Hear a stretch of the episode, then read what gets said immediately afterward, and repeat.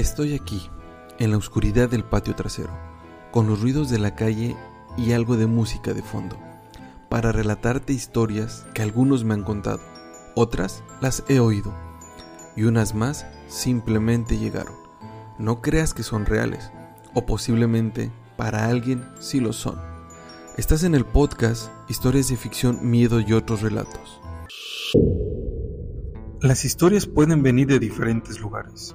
Incluso nosotros podemos ser parte de una historia poco convencional.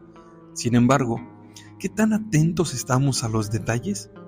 Es ahí donde radica la diferencia de una historia con un simple acontecimiento. Así se dio origen a la siguiente historia. Escucha el siguiente relato. Solo era un fin de semana. La casa sería completamente mía. Contrario a lo que podrían pensar de un universitario sin padres en casa, los planes eran sencillos. Dormir y pedir comida a domicilio. Por lo menos era lo que yo tenía pensado hasta que tres toques a la puerta.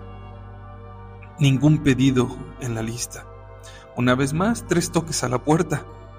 Era tiempo de bajar para asegurarme quién era la persona que estaba del otro lado de la puerta.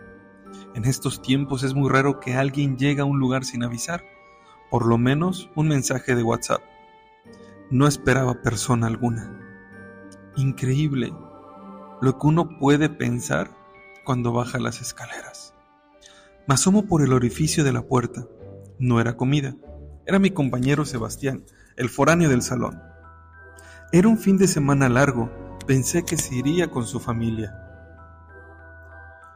Abrí la puerta. Tenía una maleta en la mano izquierda y me saludó con la derecha. Su rostro estaba algo perturbado. Lo invité a pasar a casa, al mismo tiempo que le pregunté por qué no se había ido con su familia, a lo que respondió que posiblemente mañana se iría. Se disculpó por llegar sin avisar. Simplemente salió de su departamento. Al toparse con la casa, decidió tocar la puerta. Me pidió dormir una noche. Al día siguiente se iría. Al no estar mis padres y sabiendo que era una persona tranquila, no lo dudé. Pero seguía intrigado. ¿Todo bien en el departamento? ¿Te sacaron? Tembló un poco. No, todo bien, me dijo. Después continuó. Simplemente no puedo dormir allí una noche más. Me tendré que cambiar de departamento. Fue algo contradictorio su último comentario. Confieso que una parte de mí tenía curiosidad. Oye, Sebas, ¿y si vamos a dar una vuelta hoy en la noche a tu departamento? Digo, solo por curiosidad. No te lo recomiendo, me dijo. Pero podemos ir. Solo que yo me quedo fuera del edificio. Rayos, pues ¿qué será? Ahora la curiosidad se estaba convirtiendo en miedo, pero la curiosidad fue mayor. Viendo unas pelis y comiendo pizza, esperamos la noche. Fuimos al departamento, pero antes de subir me dijo, si no bajas en 17 minutos, voy a ir por ti. Ten las llaves. Subí al departamento. Algo de frío, por cierto. Introduje la llave en la puerta. La giré. Abrí la puerta. Una especie de humo fresco salió del departamento. El tiempo parecía detenerse. ¡Oh, rayos! ¡Ayuda!